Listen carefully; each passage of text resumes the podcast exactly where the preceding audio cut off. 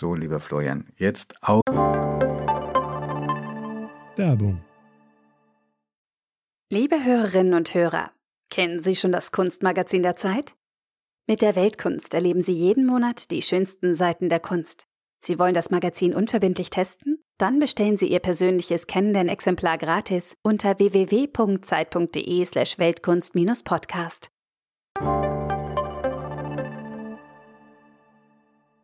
Zu und woran denkst du und was hast du vor Augen, wenn du an Joseph Beuys denkst?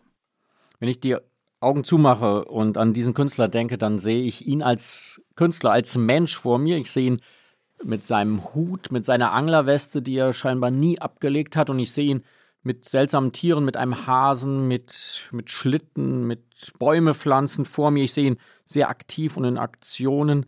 Und ich sehe wirklich immer wieder ihn selbst, den Künstler. Und er scheint sich vor das Werk, vor die Kunstwerke selbst zu drängen.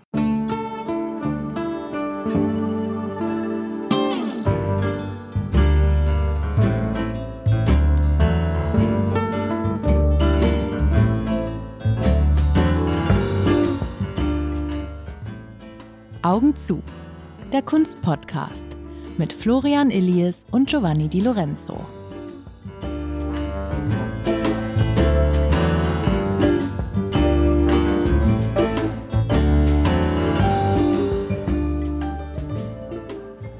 Liebe Zuhörerinnen, liebe Zuhörer, wir freuen uns sehr, dass Sie wieder dabei sind bei unserem Podcast Augen zu, in dem es um Künstler, um Künstlerinnen und um Kunstwerke geht. Und Florian und ich führen immer große Diskussionen, wen wir denn diesmal vorstellen. In diesem Fall war es ehrlich gesagt für mich nicht so leicht, weil ich mit dem Künstler, den Florian vorgeschlagen hat, schon Probleme hatte, als der schon lebte. Und die Vorstellung, mich jetzt länger mit ihm auseinanderzusetzen, hat mich abgeschreckt. Aber ich muss jetzt zugeben, ich bin fasziniert und abgestoßen zugleich. Und insofern freue ich mich sehr auf dieses Gespräch. Florian, was auffällt auch bei diesem Künstler ist, wenn man sich mit der Biografie beschäftigt, so hat auch er seine eigene ganz schön manipuliert, Joseph Beuys. Und das ist nicht ganz neu. Wir hatten das ein kleines bisschen schon bei Andy Warhol. Zu meiner großen Verblüffung habe ich festgestellt, dass selbst ein Bob Dylan ein bisschen, ein bisschen Dinge geschönt hat. Ja, bei Joseph Beuys fällt einem das sehr zentral ins Auge, weil ich selbst sagen muss, ich bin komplett mit dieser Erzählung seines Lebens aufgewachsen. Es hat mich ungeheuer fasziniert, dass dieser Joseph Beuys deshalb so viel Filz und so viel Fett verwendet hat, weil er im Zweiten Weltkrieg über Russland abgeschossen wurde in seinem Flugzeug und dann abstürzte und dann von Tataren gefunden und äh, sozusagen in, in Fett gebettet und in Filzmatten eingerollt und die ganzen Brandwunden geheilt sind und er dann eben wiedergeboren wurde durch diese Materialien und diese existenzielle Bedeutung dieser Materialien für sein Werk eben dadurch begründet hat. Und ich habe das so gerne geglaubt. Also da muss ich sagen, bin ich unbedingt ein Kind der romantischen deutschen Kunsttradition, dass man aus diesen biografischen Elementen glaubt, das Werk verstehen zu können. Ja, aber noch schon vorher, also wenn man sich beschäftigt mit seiner Schulzeit, es sieht so aus, als ob er, oder es ist jedenfalls umstritten, ob er überhaupt Abitur gemacht hat an seinem Gymnasium. Nun war es die Zeit auch der Notabiture, so, äh, so wie sie damals hießen. Und er muss wohl auch abgehauen sein und sich einem Wanderzirkus angeschlossen haben. Kennst du die Geschichte? Ja, und das, er scheint irgendwie, also 1939, quasi in dem Jahr, als der Krieg beginnt, scheint er eben in einem Zirkus als Tierpfleger sozusagen gearbeitet zu haben. Und das da ist begann sehr, die Liebe zu den Tieren. Da begann die Liebe zu den Tieren, die sich wirklich dann durch sein komplettes Werk zieht. Und ist es wirklich auffällig, dass da die, die Fragen, was da Wahrheit ist, was Fiktion dass das sehr, sehr auch interessant, sehr, sehr lange wurde das alles erstmal unbesehen geglaubt. Einige bis heute, einige Sammler sagen bis heute. Ja, genau. Wir müssen ja die Geschichte noch auflösen und ja. davor noch, glaube ich, was erzählen, dass er sehr lange bei der Hitlerjugend war, offenbar auch mit einiger Begeisterung und sich lange für die Wehrmacht verpflichtet hat hm, und dann aber nicht abgeschossen wurde, so wie du es gerade erzählt hast, sondern seine Maschine geriet in einen Sturm und stürzte ab, sieben Kilometer entfernt von dem Startplatz. Und er war da auch nicht Pilot, sondern Funker und hatte offenbar auch nur eine schwerere Gehirnerschütterung, die innerhalb eines Tages behandelt wurde. Genau, und ich habe genau zu diesem Thema jemanden befragt, der ihn vielleicht so gut kennt und kannte wie kaum ein zweiter, das ist Lothar Schirmer.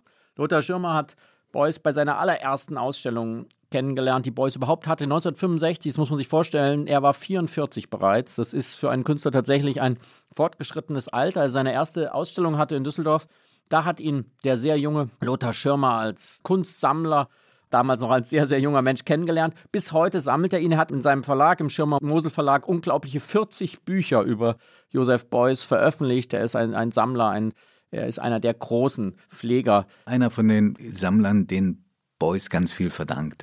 Teil des Glücks von Beuys waren auch die Sammler. Marx, äh, Heiner Bastian, es gab auch sein Assistent war und, und eben Lothar Schirmer. Es gibt diese Figur. Der Eigentümer der Firma Vella, äh, ganz genau, früh schon. Die ganz früh, äh, die Ströers aus äh, Darmstadt, die sehr früh sehr viele Werke von ihm ankauften. Da gibt es viele Verbindungen und ich habe eben genau diesen Lothar Schirmer, der ihn eben, wie gesagt, seit 65 kannte, gefragt, wie glauben Sie, ist dieser Abschuss gewesen? Was glauben Sie, ist da die Wahrheit und wie hält es sich überhaupt mit dieser Frage von Wahrheit und Fiktion in der Selbstdarstellung von Josef Beuys? Naja, abgestürzt ist er wohl zweifelsohne. Dass er eine Kopfverletzung erlitten hat, ist auch ziemlich klar. Was da also Erinnerung, was Fiktion ist, ich glaube, er hat immer mit seinen Lebensdaten also fiktionalisiert. Ja, das fängt schon an mit dem Geburtsort, den er mit Kleve angibt, obwohl er in Krefeld geboren ist. Also da äh, würde ich sagen, hat die Kunsthistorie eine harte Aufgabe. Aber ich denke, vielleicht wäre ein Gang zum Wehrmachtsarchiv zum Kloster Cornelie Münster, wo die Stammakten aller Wehrmachtssoldaten abgelagert sind, wäre mal sinnvoll, um das mal zu klären. Lothar Schirmer, mit dem ich eben da sprach, merkte ich plötzlich, wie, wie wertvoll auch diese persönliche Bekanntschaft in so frühen Jahren mit dieser Figur ist, bevor sie zu so einem Mythos wurde. Und deswegen einfach auch nochmal die Frage, wie haben Sie eigentlich Beuys kennengelernt? In welcher Lebensumständen hat er eigentlich gelebt und wie war das, ihm zu begegnen? Als ich da zum ersten Mal aufgekreuzt bin, da war ich 20 und es war das Jahr 1965. Das war das Ungewöhnlichste, was ich mich erinnere. An was ich mich erinnere, ist die Tatsache, dass mir einer die Tür aufmachte und einen Hut auf hatte, ja, in seiner, in seiner Wohnung da am Drakeplatz. Und dass da zwei kleine Kinder rumkrabbelten, die ihn mit dem Nachnamen anredeten, also Beuys und so. Und seine Ehefrau das auch tat. Aber es war immer schon so, dass die Leute über ihn lieber geredet haben als über das Werk. Das Werk war schwierig, es war spröde, es äh, war nie populär im Sinne von massentauglich, ja, im, im kommunistischen Parteisinne, ja, massenwirksam oder so. Das war eigentlich eher für eine Form der reflektierten Innerlichkeit. Auch wenn es dann in den letzten 20 Jahren oder 15 Jahren seines Lebens monumental geworden ist. Ja, aber das Erstaunen von Luther Schirmer kann ich nicht ganz nachvollziehen. Das heißt, es ist vielleicht auch nur eine rhetorische Figur von ihm gewesen, denn er hat ja seine Person so sehr auch zum Mittelpunkt seiner Kunst gemacht, sodass man vielleicht, wenn man sich heute Sachen von ihm anschaut und da steht nicht mehr Joseph Beuys daneben, eine viel geringere Wirkung dieser Kunstwerke hat. Das sollten wir vielleicht auch nochmal überlegen, ob das so sein könnte. Mir fällt aber zu Lothar Schirmer noch was anderes ein was in den vielen Artikeln jetzt zu dem 100.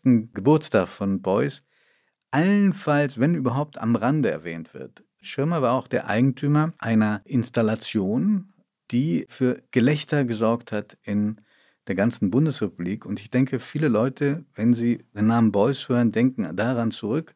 Die Geschichte ist ein bisschen böse, ein bisschen hämisch, aber ich finde, sie ist auch irgendwie gut.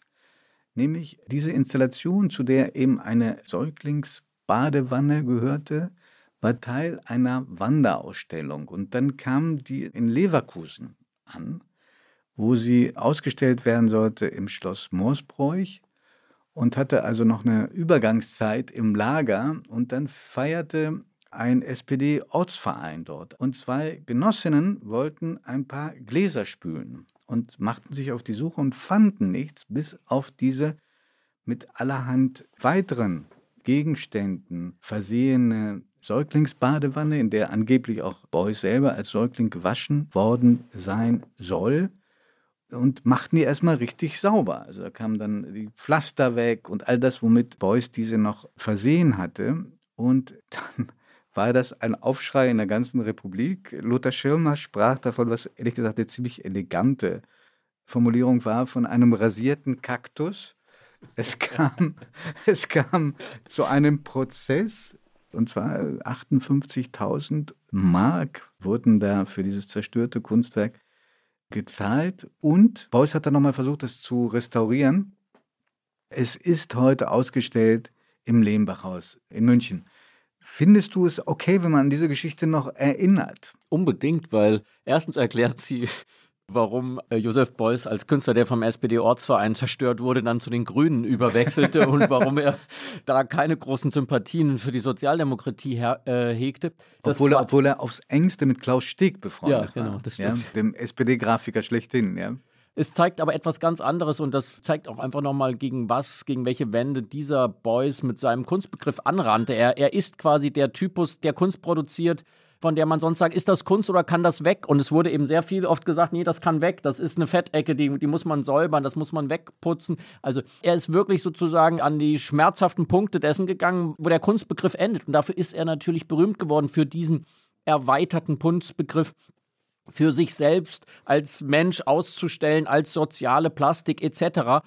Und natürlich ist jemand, der die Grenzen auslotet, der trifft auf Grenzwächter, die sich empören und er trifft auf vor allem andere, die, die gar nicht in diesem Fall den Kunstgehalt sehen. Ich finde es ganz wichtig, es zu erwähnen, weil es zeigt, wie er kollidierte wie er mit kollidierte. einer... Das muss man ihm jetzt, ganz egal wie wir im Nachhinein, zu welcher Wertung wir mhm. kommen, muss man ihm wirklich konzidieren. Ich glaube, durch Beuys haben alle Deutschen irgendwie einen Kunstbegriff gehabt wenn auch die meisten sich wahrscheinlich über ihn aufgeregt haben. Und die äh, Reinigung der Badewanne war ja nicht der einzige Unfall. Es gab dann auch in Düsseldorf einen Hausmeister, der ausgerechnet in einer Düsseldorfer Akademie, wo Beuys eine so wichtige Rolle spielte und auch umstrittene Rolle spielte, eine Fettecke äh, entsorgte.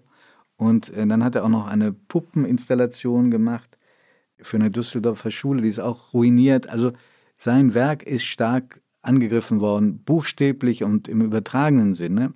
Aber Florian, wollen wir uns einen Moment disziplinieren und ein bisschen biografisch zurückgehen, weil Beuys hat erstmal da hier eine kleine Ähnlichkeit auch schon zu Warhol, ist früh aufgefallen als begnadeter Zeichner. Und Warhol müssen wir zurückkommen, weil viele sagen, der ist mit Warhol zusammen der wichtigste, also der einflussreichste Künstler gewesen der zweiten Hälfte des 20. Jahrhunderts. Und die beiden haben sich auch mal getroffen, auch in Düsseldorf. Auch daran sollten wir vielleicht noch erinnern. Also er zeichnet, er fällt an der Schule schon auf und er besucht das Atelier eines Künstlers aus Kleve. Kleve am Niederrhein. Eltern haben mit Kunst, glaube ich, wirklich nichts am Hut gehabt. Der Vater war erst Beamter, dann hat er eine kleine Düngemittelfabrik gehabt.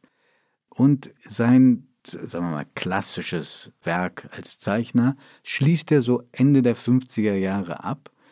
Davor aber passiert etwas, was vielleicht auch sein späteres, geradezu manisches Handeln äh, ein bisschen erklärt. Er verfällt in eine ganz tiefe Depression. Die dauert jahrelang an und er verkriecht sich in dieser Zeit auf einem Bauernhof. Und auf diesem Bauernhof ist neben der Mutter, der Vater war gestorben, die, glaube ich, eine sehr positive Wirkung auf ihn hatte, sitzen Brüder, von denen einer ein ganz berühmter Kunstsammler wird gerade Beuys-Sammler, Franz Josef van der Grinden. Ist dir wahrscheinlich mhm. schon seit Jahrzehnten ein Begriff. Ich habe den erst jetzt durch die Beschäftigung mit Beuys äh, mhm. irgendwie entdeckt. Der fängt an, als Schüler bereits für 10 Mark Dinge für ihn zu kaufen, Bücher mit Zeichnungen, sodass er dann eine große Sammlung zusammenstellen konnte, die er dann vermacht hat, hm, ein, ein Museum. Und dieser Van der Grinden hat vor seinem überraschenden Tod noch dem Kollegen vom Spiegel, der Kollegin vor allen Dingen des Spiegel, erklären können, wie das in dieser Zeit war. Es muss furchtbar gewesen sein. Er kam, wie es bei schweren Depressionen ist, er kam tagelang nicht raus aus dem Zimmer, verwahrloste. Er sagte, dann pinkelte Beuys aus dem Fenster, er wollte also nicht nur mehr auf Toilette. Vor allen Dingen durch körperliche Arbeit auf diesem Bauernhof kommt er langsam wieder zu sich. Und dann kommt die Verwandlung. Ja, dieses frühe Werk von Beuys hat ganz viele Facetten, die wichtig sind, äh, nochmal in Erinnerung zu rufen, weil sie so viele Türen aufmachen zu Werken von Beuys, die man sonst vielleicht gar nicht versteht. Es gibt eben auch eine sehr intensive Zusammenarbeit mit seinem ersten Lehrer an der Düsseldorfer Akademie dann, mit mhm. Ewald Mattare, ein, ein exzellenter Bildhauer, der heute kaum noch bekannt ist, mit dem gemeinsam er zum Beispiel eine der Türen des Kölner Doms restauriert, 48, also in diesen, in diesen kargen Jahren der Nachkriegszeit mit dem er in dessen Lehrzeit als Student in Düsseldorf Kreuze, Grabsteine äh, macht, äh, Beuys, und das wirklich aus einer ganz sozusagen, man spürt eine sehr tiefe Religiosität in diesen Kunstwerken und eine ganz wunderbare Formensprache, die da für die klassischen christlichen Bildmotive etwas findet. Und also Josef Beuys quasi restauriert die Türen mit seinem Professor Matere am Kölner Dom und da kommt dann auch gleich schon der ganze typische Beuys raus, denn dann muss, wird ein Mosaik gemacht und wird ein Mosaik gebraucht für das Wappen des Doms, eines Kreuzes. Und weil es Beuys zu dunkel fand, dann brachte er eines Morgens einen Rasierspiegel mit. Und der Rasierspiegel von Beuys wurde dann Teil des Kölner Doms. Ist heute noch zu besichtigen? Wie alles in Deutschland äh, ist es leider eine Restaurierung zum Opfer gefallen, weil das Material als zu schlecht ging und in den 60er Jahren das, das, ist es verloren dem gegangen. Dem müssen wir mal eine ganze Folge widmen. Ich finde, in Deutschland existiert eine pathologische Angst vor Patina. Ja. Und, und da so ist auch der Rasierspiegel von Beuys verschwunden. Für mich ist da etwas ganz Faszinierendes jetzt nochmal bewusst geworden in dieser Beschäftigung. Ich glaube wirklich, Beuys ist in seiner ganzen Lebensspanne, seiner Kunstspanne, die man, sagen wir mal, zwischen 45 und, und seinem Tod dann 1986 sich ausspannt, er ist wirklich äh, wie eine Verkörperung, ein Seismograph der gesellschaftlichen Veränderungen, gesellschaftlichen Entwicklungen der Bundesrepublik und eben auch ihrer Wurzeln. Er arbeitet am Kölner Dom, er arbeitet mit Matere am Aachener Dom. Er, er war er bei der Wehrmacht. Auftragsarbeiten an. Er nimmt Auftragsarbeiten an, er macht ein Denkmal für äh, die, äh, sozusagen die Opfer des Zweiten Weltkriegs. Und hat als Bildhauer, also die Bilder, du musst mich korrigieren, du bist der Experte, die Bilder empfinde ähm, ich sehr, als sehr filigran, also Tierzeichnungen, unglaublich zartes Zart, zeichnerisches ganz, Werk. Das ist ähm, in Frauendarstellung. Einer, es ist einer Zartheit, einer Sensibilität, die man kaum in der deutschen Kunst findet. Da muss man eigentlich wirklich zurück zum Symbolismus der Franzosen, zu Redon gehen. Es gibt einen, einen Belgier, Georg Minne, der da in eine ähnliche Richtung, Wilhelm Lehmbruck, der Bildhauer. Dessen Bildhauerzeichnungen haben auch diese ganze zarte Form. Und hochinteressant, mit 86, ein paar Tage vor seinem Tod, kriegt Josef Beuys den Wilhelm Lehmbruck-Preis. Ja. Und es ist zumindest öffentlich einmal, wo er wirklich mit den Tränen kämpft, voller Dankbarkeit, dass er diesen Preis erhält, weil er sich wieder als das gewürdigt sieht, was er ist, als Bildhauer. Das ist ganz ein wichtiger, wichtiger Punkt, weil, weil er halt die Begriffe so durcheinandergewirbelt hat für 40 Jahre und gesehen gefühlt hat er sich in dem Moment, als er diesen Wilhelm Lehmbruck-Preis bekommt, als er in diese Tradition dieses wahrscheinlich größten deutschen Bildhauers dieser ersten Jahrhunderthälfte eingereiht wird, bei dem er, äh, wo man diese, diese wunderbaren Frauenfiguren und so vielleicht erstmal gar nicht mit Beuys in Verbindung bringt. Aber dieses frühe zeichnerische Werk von Beuys hat eine unglaubliche Qualität. Und würdest du sagen, wenn man ihn jetzt schon jenseits seiner Aktionskunst beurteilen will, bewerten will, das Bildhauerische war auch das künstlerisch beeindruckendste, was er hinterlassen hat? Also ich glaube, wenn man jetzt auf das Gesamtwerk schaut, gibt es drei große Werkgruppen. Die erste große, große Werkgruppe sind die Zeichnungen, die 15.000 in seinem Leben. Eine unglaubliche ja. Zartheit, Sensibilität ausstrahlen. Dann die wirklichen Skulpturen, die man auch Installationen nennen kann, mit VW-Bus, mit Schlitten, mit Blöcken. Das kann man später. Vorher war er noch relativ klassisch dann. Unbedingt. Aber, aber ich will nur sagen, sozusagen, es ist ganz schwierig zu beurteilen, welches die, die stärkste Hinterlassenschaft seines künstlerischen Övres ist. Und dann kommt es, um zum früheren Frage von dir auch nochmal zurückzukommen, es gibt eben einen Teil seines Werkes, der nur durch ihn scheinbar existiert, als er auf der Documenta 1972 im Zuge der ganzen 68er-Bewegung eben sagte, ich stelle mich selbst aus. Ich bin die soziale Plastik und ich rede einfach mit jedem Besucher äh, über Gott und die Welt. Das war natürlich wirklich sehr revolutionär. Von quasi. 10 bis 20 Uhr. Jeden Tag. Ja. Und, Und, äh, hinterher ging es noch weiter, da hat er einen Topf gekocht. Ja, ja. Ja, das muss man sich vorstellen. Also diese ganzen sozusagen unfassbaren Provokationen, die er immer wieder diesem etablierten Kunstbetrieb lieferte, sind ungeheuerlich. Und wir müssen, dürfen nicht vergessen, 1979 war er als erster deutscher Künstler auf dem Cover des Spiegel zu sehen und da hieß es eben Weltruhm für einen Scharlatan, Fragezeichen. Also was ist dieser, dieses, dass er ein Scharlatan ist, dass da nichts dahinter ist, das hat ihn sein Leben lang begleitet. Und auch äh, betrübt, meinst du? Ganz sicherlich. Also ich, ich kann mir, wenn ich diese wahrnehme und lese über diese Genugtuung, die er erfahren hat, als er diese äh, Wilhelm Lehmbruck-Preis und diese kunsthistorische Anerkennung bekommt, sieht man, dass er natürlich darunter gelitten hat, dass sein so erweiterter Kunstbegriff von den Tugendwächtern und den sittenstrengen Kunstkennern oder Kunstkritikern nicht wirklich anerkannt wurde. Aber dann lass uns jetzt reden über das, was über den schillernden Boys, der der Happenings machte, der sich großen Menschenmengen stellte, der auf Pressekonferenzen brillierte. Manchmal schmuggelte er sich ein bei Ausstellungen Dritter und, und zog die ganze Aufmerksamkeit auf sich. Er ist heute den meisten noch ein, die sich mit Boys beschäftigen, noch ein Begriff, weil er dieses Prinzip propagiert hat, jeder Mensch ist ein Künstler. Er hat das dann relativiert, er hat gesagt, nicht jeder kann gut malen oder nicht jeder ist ein Bildhauer. Aber wie verstehst du diesen Satz? Gibt, ist das ein Appell an so eine Urenergie, die im Menschen steckt, die er nur freisetzen muss und dann entdeckt er das Kreative in sich und kann was gestalten? Oder was meinte er damit? Ich glaube, man muss eine Sache sehen, wenn man sich den ganzen Boys anschaut und all diese Aktionen. Das ist schon unglaublich widersprüchlich in sich, das ist paradox, das ist nicht das, was man konsistent nennen kann. Da gibt es auch keine Theorie dahinter, die 40 Jahre, wie jetzt sagen wir mal bei einer Figur wie Marcel Duchamp, der wirklich so eine beinharte, wunderbare, klare Kunstauffassung hat. Bei Beuys gibt es alles und man muss natürlich sagen, einerseits sagt er, jeder ist ein Künstler und zugleich geht es dann immer doch sehr viel um ihn. Ja, also das ist ja dann auch wirklich auch immer, er ist dann doch auch der in gewisser Weise der, der die Dinge zur Kunst macht. Also ich glaube, es gibt einerseits eine wirklich große Flexibilität darin.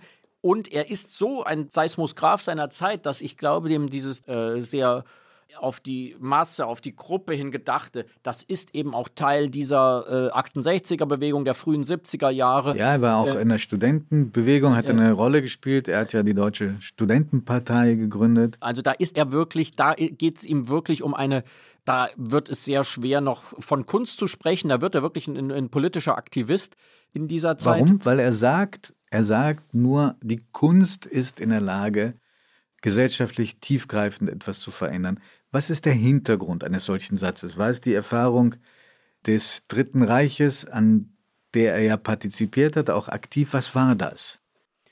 Es gibt es jetzt bei dem Gegenwartskünstler, bei dem Jonathan Mese, der sehr ähnlich agiert, der auch in einer ganz energischen Weise äh, dazu äh, aufruft, die Politik müsse äh, von der Kunst überrannt und überrollt werden.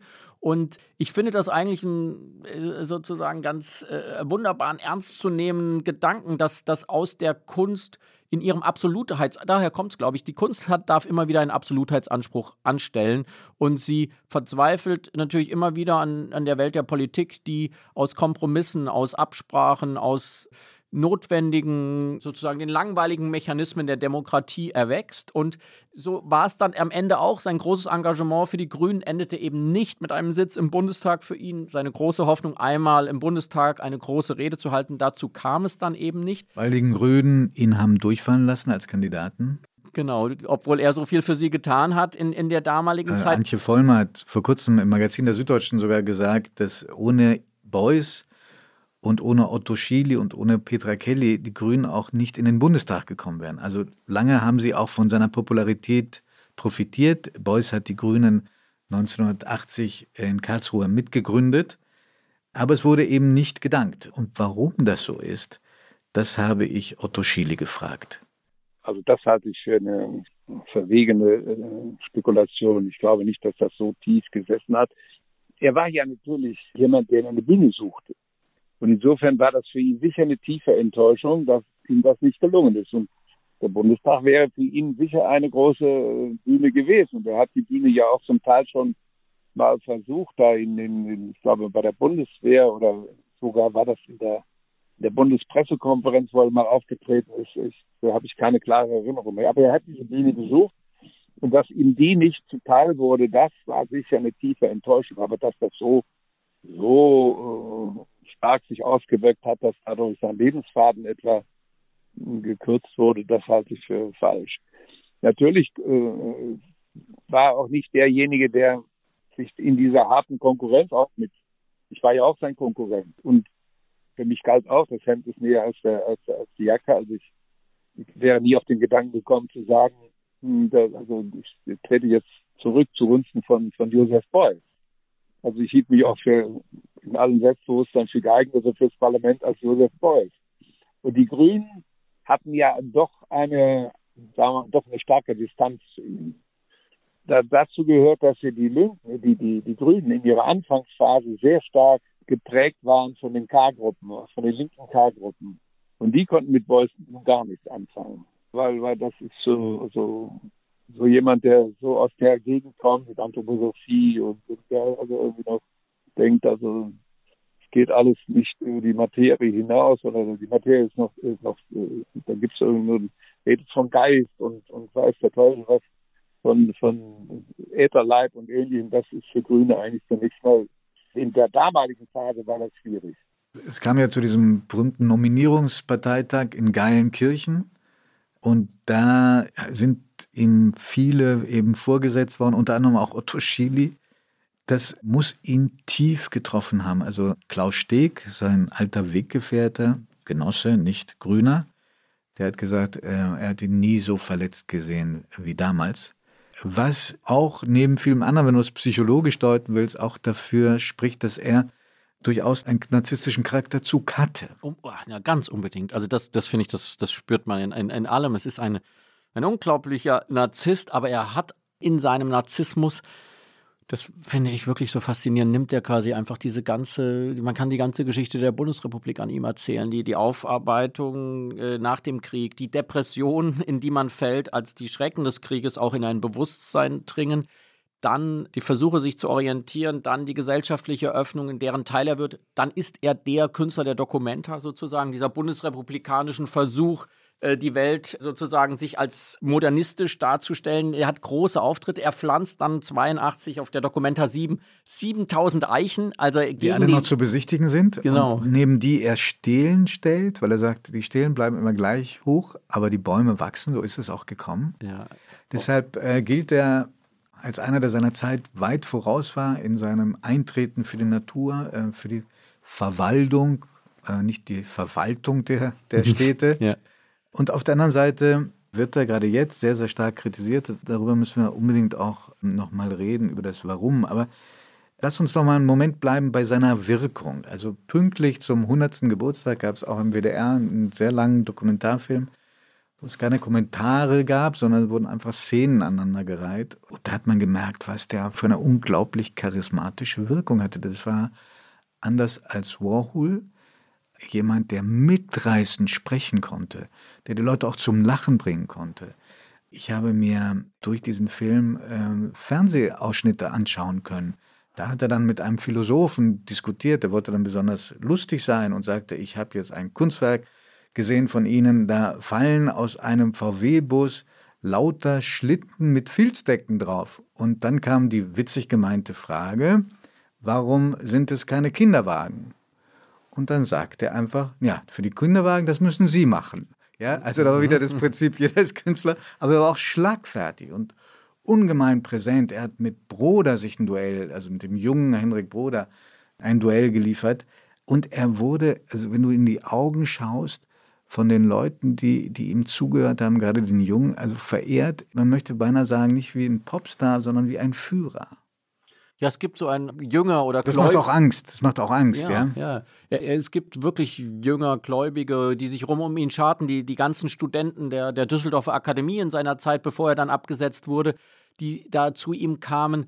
Das sind aber eben auch wirklich ganz große Figuren der Nachkriegskunst, Blinky Palermo, Imi Knöbel, Jörg Immendorf, Ingemann, die alle bei ihm studierten. Er hatte eine ungeheure Anziehungskraft. War jetzt der Führer zu böse, hätte ich sagen müssen, wie ein Messias? Das ist eine große Frage, weil er ist ja eben, das ist ja, ist ja quasi einfach dieses Faszinierende in ihm. Er ist ein ungeheurer progressiver und er ist ein ungeheuer konservativer Mensch. Also er kommt von Ewald Materi aus einer, kommt von einem sehr christlichen Kunstbegriff. Er ist sehr naturverbunden, sehr ökologisch.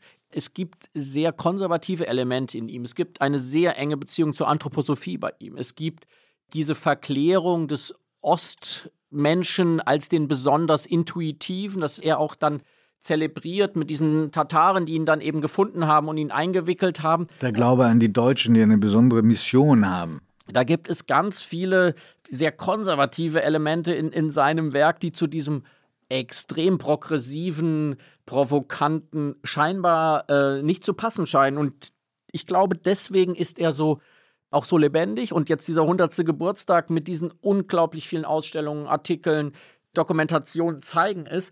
Gerade diese Widersprüchlichkeit von ihm macht es ungeheuer schwer, da ein einheitliches Bild zu gewinnen. Und was mich interessiert, weil du auch gleich am Anfang das so für dich gesagt hast, kannst du formulieren, was dich so provoziert, warum er dich nicht kalt lässt, auch in einem negativen Sinne? Naja, also erstmal kann man sich seiner Wirkung, wenn man die Bilder sich anschaut, gar nicht entziehen. Also die ist ungeheuerlich und da fehlt auch was heute, ja.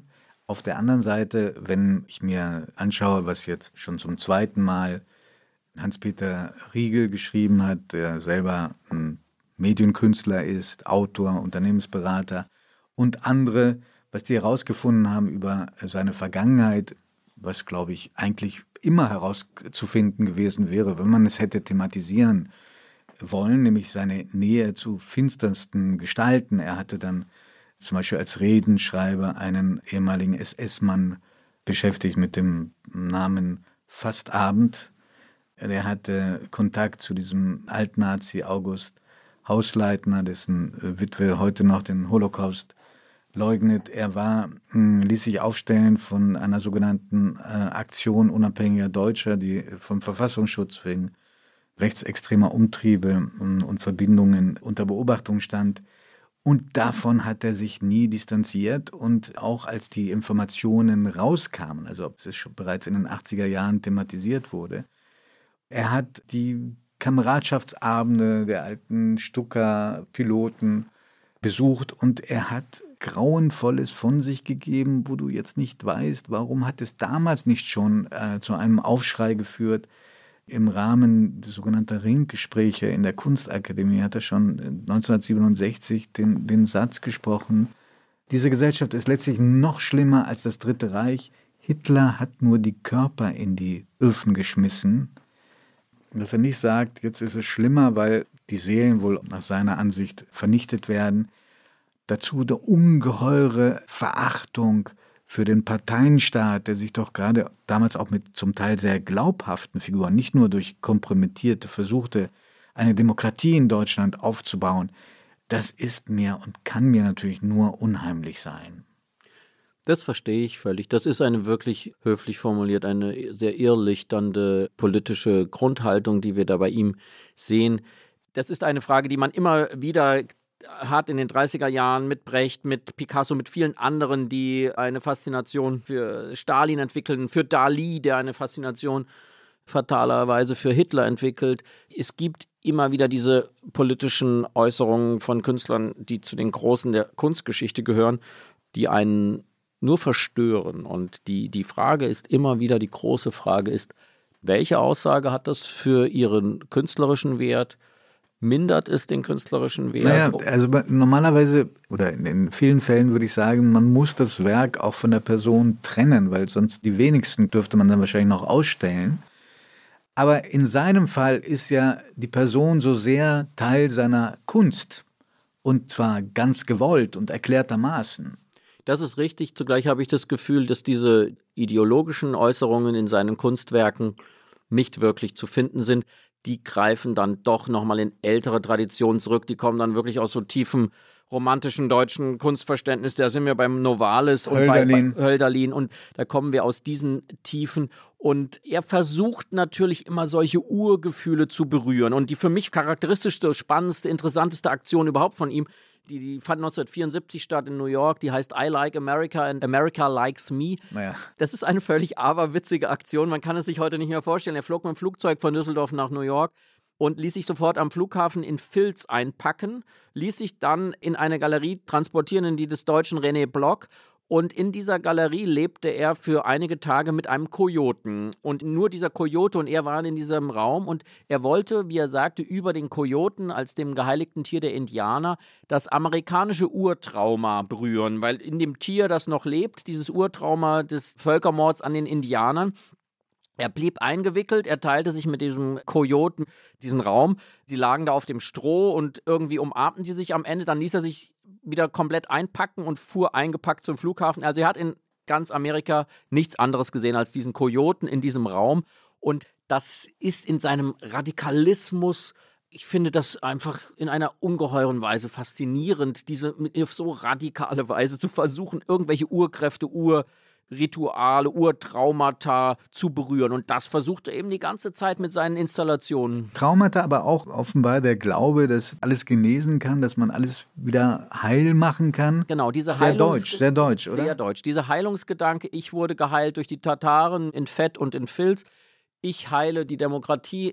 Also da ist da einerseits der therapeutische Gedanke und andererseits die Selbststilisierung. Die äh, Anmaßung, Florian, die Anmaßung. Natürlich. Äh, Ich ich habe ja, natürlich ist es eine ungeheure Anmaßung. Ich will ihn doch da gar nicht verteidigen. Es ist ein ungeheurer Geniepuls. Aber schau doch mal alleine. Ich finde ihn so herrlich, wirklich die deutsche Symbolfigur. Wenn man auch diesen Hut sieht und diese Anglerweste, dann muss man sagen, mit seinem Tod ist der Hut auf Udo Lindenberg übergegangen und die Anglerweste auf Schimanski. Und dann haben, leben sie fort in diese beiden Elemente. Wobei, wenn du das vergleichst mit Warhol, seine Kunstwerke, vor allen Dingen seinen sogenannten Multiples, das könntest du vielleicht mal erklären, was das ist. Also Multiples ist, gibt quasi die beiden Möglichkeiten der Kunst. Das eine ist das Originalwerk, das ist die auch er geschafft hat, die, die einmalige Zeichnung, das einmalige Installation in einem Museum. Und das zweite sind Multiples. Das ist einfach eine Edition, eine, eine Druckgrafik, die es mehrfach gibt, bei ihm dann oft hundertmal, tausendmal, auch manchmal unendlich Auch mal. Gegenstände, die einfach nur, ganz Alltagsgegenstände, einfach nur signiert die, und die er signiert, werden. zum Teil wahnsinnig lustige Dinge mit, mit Sprüchen wie Ich kenne keinen Weekend oder ähnlichem. Hat ja sehr viel gemacht mit Klaus Steg in der Edition, ganz, ganz viele Editionen. In seinem Fall eben einfach auch Teil seines sehr demokratischen Kunstverständnisses, dass seine Kunst eben nicht nur etwas ist für die Sammler, sondern seine Kunst für die Masse. Er ist einer der größten Multiple-Künstler, die es gab, von der Menge her, aber auch von der Qualität und wie sehr er es ernst genommen hat. Ja. Mhm. Fällt mir dazu ein, also um diese unglaubliche Widersprüchlichkeit nochmal an einem Beispiel festzumachen. Daniel Cohn-Bendit hat mir äh, erzählt, dass er, mh, das ist auch die einzige persönliche Erinnerung, die er an ihn hat, dass die linksextremistischen Genossen italienischen von Lotta Continua mal ein Geldproblem hatten und sich keine Druckmaschine anschaffen konnten. Die hatten so einen Ableger in Frankfurt. Und dann sind die zu ihm hinmarschiert und er hat ihnen, wie vielen anderen Aktivisten auch, vor Dingen von links, Geld gegeben. Warum war bei dieser Offenheit nicht die Sensibilität da, Altnazis von sich zu bannen? Eine hochinteressante Frage, die ich nicht beantworten kann. Die muss man wahrscheinlich denen stellen, die sehr viel Zeit mit ihm verbracht haben und solche Fragen berührt haben. Aber ich vermute nur, auch er kam nicht über seine eigene Biografie hinaus. Mhm. Er ist ein, auch in diesem Falle, ein, ein typisches Kind seiner, Seiner seiner Zeit. Zeit, gewesen und Jahrgang 1921. Mhm. Also dann doch eben schon in einem bewussteren Zustand in diesen, in diesen Krieg auch gezogen und dann, ich halte das alles für Teile dieser biografischen Erschütterung des Krieges, diese gefühlte Heilung im Osten durch diese Menschen dort, durch diese als ursprünglich verklärten Menschen, dann diese Depression, in die er fällt, dann diese Versuch über die christliche Kunst sich zu stabilisieren. Also das ist eine große Frage, die dann über Umwege wie die Anthroposophie und ähnliches immer wieder Darüber haben wir versucht noch gar nicht geredet, diese Ja. unglaubliche Nähe zu Rudolf Steiner. Ja. Ja. wo sich dann eben auch so vieles findet, wie diese, einerseits diese Ostorientierung, andererseits diese Schrifttafeln. Er hat dann also quasi wie Rudolf Steiner diese großen Schultafeln beschrieben in einer altdeutschen Schrift. Also diese altdeutsche Schrift von ihm ist auch ungeheuer charakteristisch. Und diese mythologische Aufladung des Alltagsgegenstandes, die er macht, wo man wirklich eben sagen muss, er hat einerseits gesagt, jeder ist ein Künstler und du kannst es besser aussprechen auf Italienisch La Rivoluzione siamo noi. Also das ist ja sein, groß, sein großer Spruch. Andererseits aber eben die komplette Selbststilisierung, dass er die Figur ist, mit dessen Fingern quasi die Honigpumpe zu einem Kunstwerk wird und alles, was er berührt, eben in den Kunststand erhoben wird. Das ist ein ungeheurer Widerspruch in sich. Ich habe dich vorhin unterbrochen, da hatten wir über die Multiverse gesprochen und ich wollte aber auf den Punkt hinaus, dass es Leute gibt, die sagen aus dem Kunstbetrieb, er ist viel weniger heute präsent als zum Beispiel Andy Warhol, weil für alles braucht es bei der Wiederverwertung die Genehmigung seiner Witwe und das ist extrem schwierig. Du bist ja auch Händler gewesen. Stimmt das, dass ähm, die Familie da immer wieder Einspruch erhebt? Ja, das geht da, glaube ich, sehr, sehr viel häufiger um Reproduktionsrechte, also die Fragen, welche Kunstwerke dürfen in welchem Zusammenhang veröffentlicht werden. Das ist, glaube ich, im Falle Beuys, finde ich, es äh, zum Teil auch sehr verständlich, weil man natürlich weiß, gerade weil er als Person in seinem Leben so mit vollen Händen gegeben hat an die diversen Menschen, Kunstwerke, Geld und, und alles. Das ist dann schon eine sehr anstrengende und herausfordernde Aufgabe, das am Ende gut zusammenzuhalten. Da verbinden sich die beiden Künstler Beuys und Warhol. Bei der Warhol Foundation ist es genau derselbe Umstand heutzutage, dass gerade diese Künstler die so scheinbar äh, ja ausuferndes Werk hatten, gerade in der Nachwelt versucht wird, da irgendwelche Restriktionen und Systeme einzuführen. Das ist auch in einer besonderen Weise paradox. Und die beiden Künstler, du hast es vorhin schon erwähnt, haben sich eben kennengelernt und Andy Wall hat ihn sehr bewundert. Er hat Porträts von ihm geschaffen, die wirklich mit Diamantenstaub hat er Statt Beuys mit Goldstaub. Ja, ja. Und er hat aus Liebe zu Beuys äh, auch ein Wahlplakat für die Grünen oder Flyer für die Grünen illustriert. Aber was äh, interessant gewesen sein muss für den Narzissten Beuys, bei diesem gemeinsamen Termin wollten alle Journalisten nur was von Warhol wissen und Beuys saß alleine am Tisch. Ich glaube, für, für ihn muss das eine riesige Kränkung sein. Toll, ja. Mhm. So, äh, jetzt nenne ich dir eine, eine Geschichte, die ich bei allem, was mich abgestoßen hat, sehr sympathisch fand. Das war seine Lehrtätigkeit, wo er offenbar manchmal, um den Leuten die Ehrfurcht vor diesem großen Lehrer zu nehmen, mitten in der Vorlesung angefangen hat, Tiergeräusche von sich zu geben, um die Situation zu entdramatisieren. Und dann hat er wahnsinnigen Ärger gehabt mit seiner Aufsichtsbehörde. Er war ja Professor in Düsseldorf, darauf war er auch sehr stolz, hat er großen Wert drauf gelegt. Und dann hat er aber darauf bestanden, dass die Leute auch ohne Mappe sich bewerben können und möglichst viele auch aufgenommen werden. Und als ihm das verwehrt wurde, hat er das Sekretariat äh, benutzt und dann hat es nach unzähligen Vorfällen dieser Art dann dem Land Nordrhein-Westfalen gereicht und Johannes Rau, der große Versöhner, hat ihn rausgeschmissen. Ja, dann gab es noch einen langen Rechtsstreit und am Schluss durfte er zwar nicht mehr lehren, aber er konnte seinen, sein Atelier da in der Akademie weiter nutzen, wo er übrigens zusammen mit Heinrich Böll, dem Nobelpreisträger, Margarete Mitscherlich, auch eine Ikone der Linken, so eine freie und anderen eine freie internationale Universität dann beheimatet hat. Also das auch, um zu sagen, wie widersprüchlich und wie provozierend dieser Mann für die Öffentlichkeit damals gewesen sein muss. Florian, jetzt einen großen Sprung. Eigentlich ist Beuys für seine Vitalität viel zu früh gestorben und auch relativ überraschend. Also, das ist ja einer, von dem du irgendwie gedacht hast, der, der wird mindestens 110 genau, Jahre ja. alt. Er wurde es aber nicht. Er kam ins Krankenhaus. Da wurde auch nochmal von einer Kunstkritikerin des Guardian, wenn ich mich richtig erinnere, äh, besucht. Und dann ließ er sich auch nochmal fotografieren. Das erste Mal, dass ich dann Bilder gesehen habe ohne Hut. Er hatte wenig Haare, aber ich glaube, es lag nicht an der vermeintlichen Kriegsverletzung. Bekam dann noch diese Auszeichnung. Wilhelm Lemprop-Preis, ja. Und starb dann mit 84 äh, an einer Lungenentzündung ist, glaube ich, für, für einen Mediziner jetzt zu wenig, aber es gab eine Entzündung dort in dem Lungenbereich, die dann zum Herzversagen führte. Und nach kürzerem Leiden war es dann vorbei mit Beuys. Ja, und da begann in dem Moment dann die große Frage, die uns bis heute beschäftigt. Was bleibt von dem Werk ohne seinen Schöpfer? Weil das Werk eben so durch den Schöpfer lebt, durch seine Aktionen, durch seine sein, sein allererstes Kunstwerk war, wie er mit einem toten Hasen auf dem Arm zeigt ihm seine Bilder und die Menschen waren draußen vor der Tür, durften nicht rein. Also was bleibt von diesen Bildern, wenn da nicht mehr der Künstler ist, der ihn durch diese Ausstellung führt? Und das wirklich Interessante finde ich, anders als 86 bei seinem Tod, dass man heute sieht, oh, es bleibt ganz schön viel. Er ist die große seismografische Figur für die bundesrepublikanische Kunstgeschichte mit seinen Verstrickungen, mit seinen unschönen Sympathien für ewig Gestrige, aber eben auch mit seiner seismografischen Verbindung mit der 68er-Bewegung, mit der demokratischen Bewegung. Aber du bist doch jemand, der sich sehr stark für Kunst begeistern mhm. kann. Begeistern dich einzelne Kunstwerke oder einzelne Aktionen von Joseph Beuys?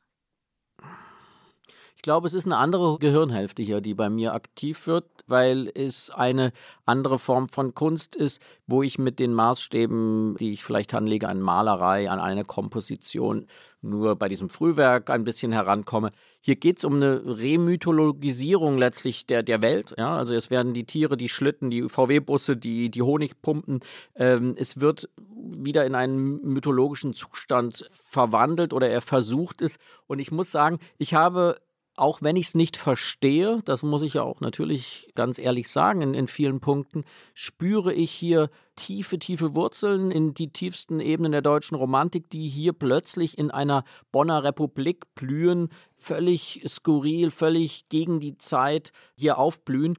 Und ich habe eine große Faszination für dieses Werk und ich glaube, es wird in seiner Widerstandskraft äh, sehr lange überdauern.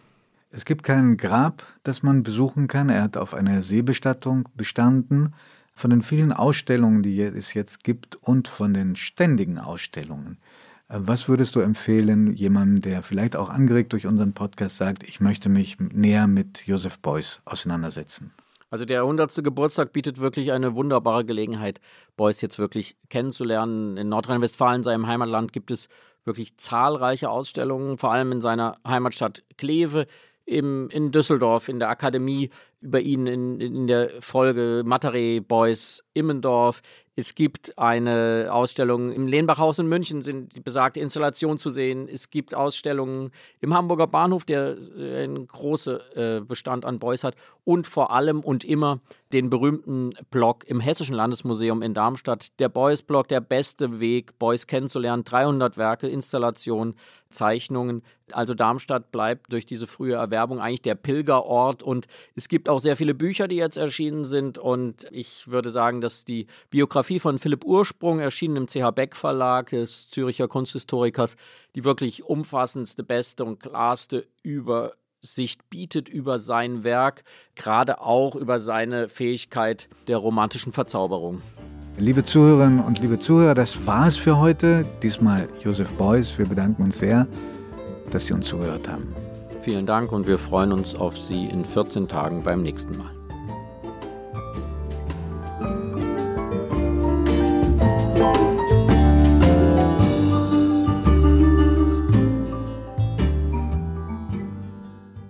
Augen zu ist ein Podcast von Zeit und Zeit Online, produziert von Pool Artists.